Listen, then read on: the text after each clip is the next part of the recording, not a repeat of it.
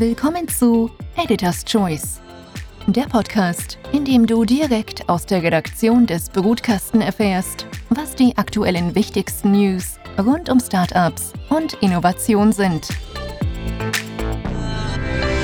Hallo liebe Community und herzlich willkommen in Folge 3 von Editor's Choice, dem Podcast des Brutkasten, direkt aus der Redaktion des Brutkasten, bei dem wir über die drei wichtigsten Themen der noch relativ kurzen Woche sprechen, weil Montag ja Feiertag war.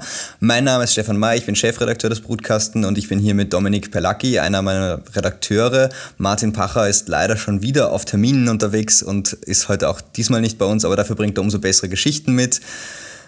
Dominik, fangen wir gleich an mit dem ersten Thema. Du hast eine Story jetzt gemacht über Gründerinnen weltweit, die das meiste Kapital aufgestellt haben. Erzähl mal. Ja, ich muss zugeben, ich habe das nicht selber recherchiert, aber ähm, das hat ein britisches Magazin für mich gemacht, und zwar Business Financing. Die haben eine Weltkarte gemacht, wo sie die erfolgreichsten Gründerinnen in Sachen Fundraising äh, drauf abgebildet haben. Ähm, man muss dazu sagen, sie haben die Daten aus Crunchbase rausgenommen, aus einer öffentlichen Datenbank, wo nur öffentlich bekannte Investments drauf sind. Aber ich glaube, das gibt einen relativ guten Überblick. Man kann zum Beispiel sagen, äh, Lucy Pang aus China, die Ant mitgegründet hat, das 22 Milliarden US-Dollar aufgenommen hat, Boom. wäre da die Nummer 1 auf der Welt ziemlicher Wahnsinn. Ähm, die Nummer 1 in Österreich übrigens Nadine Nehme, Mitgründerin von Medicus AI. Dieses Startup hat laut Business Financing 27,6 Millionen US-Dollar aufgestellt.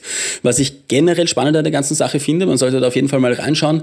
Ähm, es ist bezeichnend für die Startup-Szene, nicht nur in Österreich, sondern auf der ganzen Welt. Die Leute, die Frauen, die da auf der, an der Spitze sind, sind nicht unbedingt die bekanntesten. Ich muss wirklich sagen, die meisten Namen habe ich noch nie gehört, äh, während man doch aus den entsprechenden Ländern eigentlich meistens irgendeinen männlichen Startup-Gründer kennt. Das heißt, auch was jetzt zum Beispiel die Nadine Nemme aus Österreich angeht, ich habe mit ihrem Co-Founder und CEO schon des Öfteren geredet, mit ihr noch nicht. Es ist da wohl auch ein Nachholbedarf bei uns selber, bei den Medien, dass wir da die Frauen ein bisschen mehr vor den Vorhang holen. Es gibt doch sehr viele Co-Founderinnen und man muss sie eigentlich nur einmal zu Wort kommen lassen woran wir jetzt aktiv arbeiten, unter anderem mit der Geschichte. Also das ist, ich finde das eigentlich ganz gut. Und ja, bitte, bitte, äh, liebe Damen, ähm, gründet nicht nur, sondern äh, kontaktiert uns auch. Wir freuen uns immer, wenn wir mit Founderinnen sprechen können und da spannende Stories machen können. Ich muss sagen, ich habe den Verdacht, äh, das Problem ist, die arbeiten halt den ganzen Tag, weißt du? Also wenn man sich jetzt, wenn man sich jetzt, wenn man sich jetzt die Statistiken dazu anschaut, da gibt es Studien, dann sagen die, die frauengeführten Startups, ähm, die bekommen zwar im Durchschnitt viel, viel weniger Funding, aber die machen viel mehr aus dem Funding. Es ist in dem Artikel äh, auch eine Statistik oder eine Studie zitiert worden, äh, wo gesagt wird, während Männer, männergeführte oder rein männergeführte Startups im Durchschnitt 30 Cent aus einem investierten US-Dollar machen, also 30 Cent Umsatz generieren mit einem investierten US-Dollar, ähm, sind das bei den Frauen 78 Cent. Also bei einem frauengeführten Startup, teilweise frauengeführt, mit mindestens einer Co-Founderin. Ja, also das ist äh, eigentlich ein absoluter Wahnsinn. Also wie gesagt, das deswegen, heißt der Aufruf geht auch ein bisschen an die Männer, ähm, hakelt's mal was und, und äh, labert's weniger mit dem Brutkasten, sondern äh, tauscht's mal Rollen bitte, ja, und, und Bitte arbeitet auch mal was, liebe Männer. War jetzt vielleicht übertrieben, aber, aber es geht sicher in die Richtung. Ja? Zweites Thema, wenig überraschend, ist, ist unsere, ähm, ist, ist, der Nationalfeiertag, den, also ich bin ja Deutscher, ich muss immer sagen, den ihr am Montag äh, gefeiert habt und deswegen auch unsere Woche so verkürzt hat. Und ich meine, äh, VR, ja, also, also alles, äh, vieles davon ist wirklich im virtuellen Raum abgelaufen. Ähm, also äh, dieses Drohnenvideo von Van der Bellen aus der, aus der Hofburg fand ich extrem gelungen gemacht. Äh, ich finde, das, das ist eine, eine unglaublich schöne Kombination gewesen aus äh, Hightech meets ähm, empathisch, sympathisch, was, was euer Bundespräsident äh, recht gut kann. Ja, und, und äh, es ist einfach so total süß gewesen, wie er einfach diese, also süß ist wirklich das richtige Wort. Ich fand es auch sehr schön, dass er betont hat, dass er seinen Schreibtisch extra für die Österreicherinnen und Österreicher aufgeräumt hat, weil da haben wir uns sehr gut wiedergefunden. Die Kolleginnen und Kollegen ja. beim Brutkasten haben sich ja mehrfach beschwert, dass gerade wir beide eher.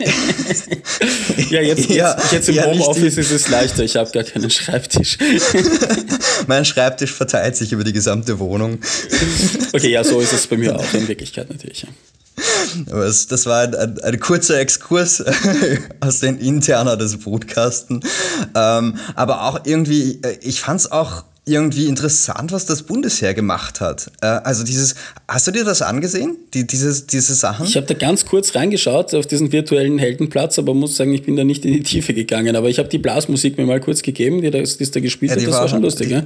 die, die waren auch eher oldschool, aber sie haben dann wirklich so 360-Grad-Fotos gemacht und du bist dann halt in so einem, in so einem Jeep irgendwie drin gesessen und so also, äh, oder hast irgendwie die Fahrzeuge von außen gesehen, wie sie irgendwie da stehen, du hast irgendwie einen Corona-Einsatz gesehen und so. Und ich meine, sie haben den Filmregisseur und Oscar-Preisträger Stefan Rosowitzki gewinnen können, dass er für sie Kurzfilme zu den Kernthemen macht. Und, und die sind, die habe ich mir auch, also die auf der Website habe ich mir angeschaut und ja, also sie, sie branden das als Kino und es ist wirklich auch Kinoqualität. Also da hat ein großer Filmemacher ähm, doch irgendwie sich, sich da ordentlich ins Zeug gelegt, um, um halt Videos fürs für den, für den Nationalfeiertag zu, zu gestalten. Man kann jetzt vom Herhalten, was man will, aber. Ja, aber man kann ja durchaus, also man ich finde, der Nationalfeiertag ist so wie viele, viele Dinge etwas, das kann man verschiedene Arten und Weisen nutzen und man kann sicher sehr, sehr positiv nutzen und damit äh, was Gutes für die Bevölkerung machen. Sonst waren also, ja immer die, die Museen-Eintritte gratis, das hat ja zum Beispiel auch sehr viel gebracht. Das hat sich jetzt ein bisschen erübrigt, ja. ja. Wobei auch da natürlich die, die Virtualität. Also ich glaube, die, die, das Parlament, das habe ich mir aber ehrlich gesagt nicht angeschaut, die haben auch Videos auf die Website gestellt zum Nationalfeiertag, um halt quasi auch diesem, diesem Besucherschwund äh, entgegenzuwirken. Aus offensichtlichen Gründen. Ich finde aber auch, ähm, wir hatten jetzt dann am, am, Dienstag, hatten wir dann irgendwie, äh, also als Nachgang, also so nach dem National, Nationalfeiertag und kurz vor dem zweiten Lockdown, potenziellen zweiten Lockdown.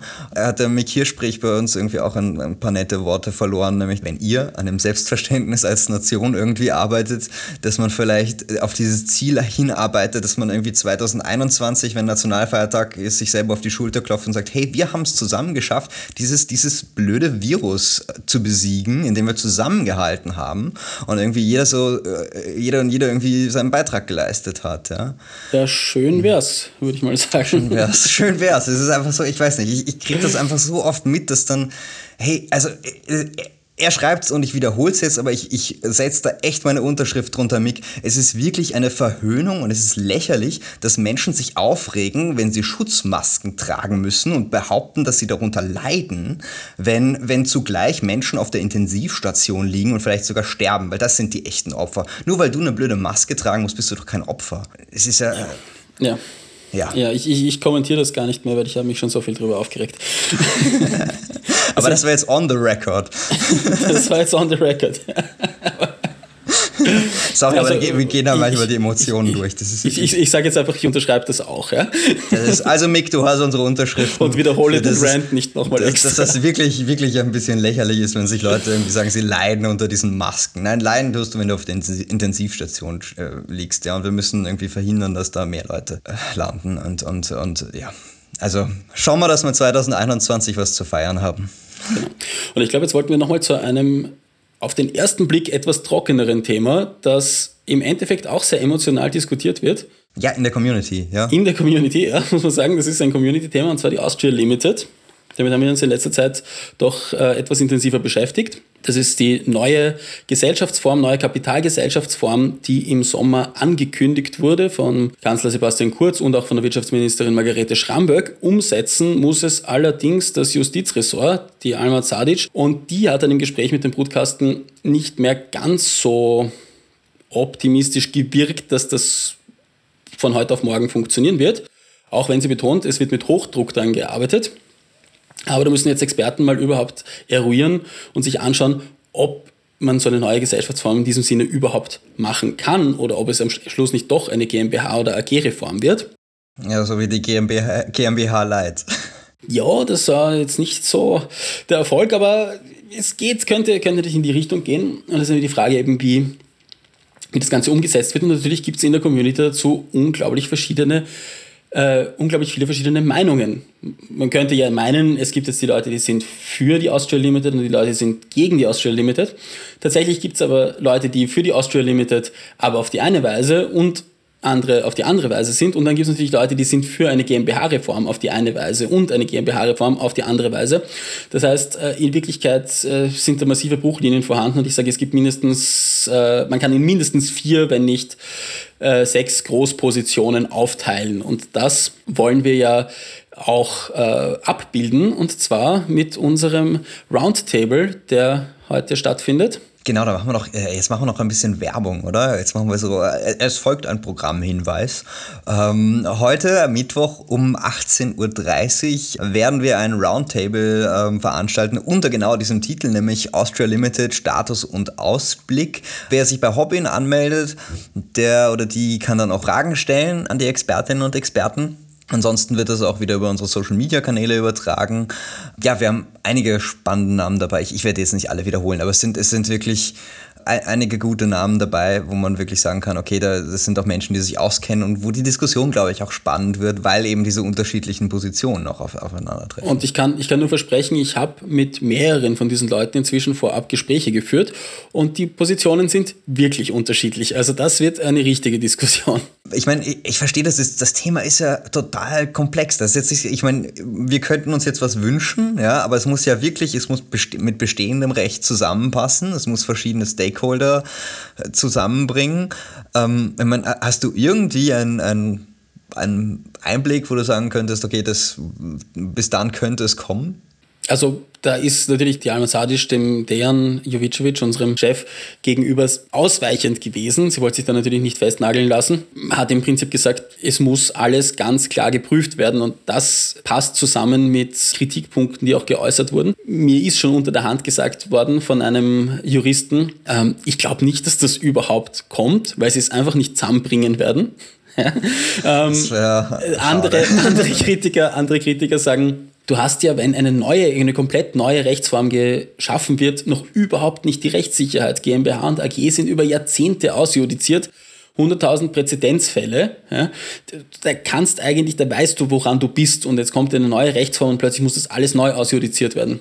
Und die Frage ist dann auch, die aufgeworfen wird, haben dann die mögliche Investorinnen und Investoren sagen die dann, ich will da rein investieren, wenn das eigentlich sehr vieles noch nicht geregelt, sehr vieles noch nicht endgültig geregelt ist. Und die Alma Sadisch auf der anderen Seite sagt natürlich, doch, kriegen wir schon hin, aber man muss das halt alles von Anfang an sehr gescheit machen und dann ist halt kein Schnellschuss und dann geht es halt nicht von heute auf morgen. Und das ist aber natürlich wiederum das, was der Koalitionspartner Sebastian Kurz, Margarete Schramberg eigentlich angekündigt haben und wollen. Aber es ist halt mhm. äh, dann am, am, Ende des Tages nicht so einfach. Das heißt, es wird noch, es wird noch viele Diskussionen geben. Wahrscheinlich ist äh, unsere Diskussion am heutigen Mittwoch nicht die, äh, nicht die letzte dieser Art, aber wir bleiben am Thema auf jeden Fall dran. Nein, ich bin, ich bin überzeugt davon, dass diese Diskussion wirklich einen guten Überblick darüber gibt, welche Meinungen überhaupt da sind und man dann mal eine Vorstellung davon hat, was in den nächsten Monaten dann auch tatsächlich auf fachlicher Ebene an Diskussionen passieren wird weil man muss dazu sagen, alle Leute, die da am Roundtable heute Abend sitzen, sind alles Leute vom Fach, die wirklich mitten im Gesellschaftsrecht drinnen sind und die nicht irgendwelche Utopien davor bringen werden, sondern tatsächliche Möglichkeiten, die auch mit einem neuen Gesellschaftsrecht vereinbar wären. Es wird spannend. Ich glaube, wir sind schon wieder am Ende angelangt. Wir sind auch irgendwie, boah, wir, sind, wir haben schon wieder eine Punktlandung hingelegt. Ich habe immer die Sorge, dass wir uns zu sehr verzetteln, aber wir kriegen es doch immer wieder hin. Dann, ja, bedanken wir uns. Ein bisschen verzetteln gehört ja dazu. Ein bisschen verzetteln gehört immer dazu, aber das ist irgendwie, die Leute wissen jetzt, dass wir unsere Schreibtische nie aufräumen. Auch schön. Ich danke dir, Dominik, wieder mal für das tolle Gespräch. Euch, liebe Community, danke fürs Zuhören und jegliche Hinweise bezüglich, wo ihr uns abonnieren und bewerten könnt, erspare ich mir, weil wir ein cooles neues Outro haben und somit übergebe ich an die Dame vom Outro. Vielen Dank und bis nächste Woche. Vielen Dank. Ciao. Ciao. Das war Editor's Choice, der Podcast aus der Redaktion des Brutkasten. Wenn es euch gefallen hat, dann schickt uns Feedback, bewertet und abonniert uns. Danke fürs Zuhören und bis nächste Woche. Euer Brutkastenteam. team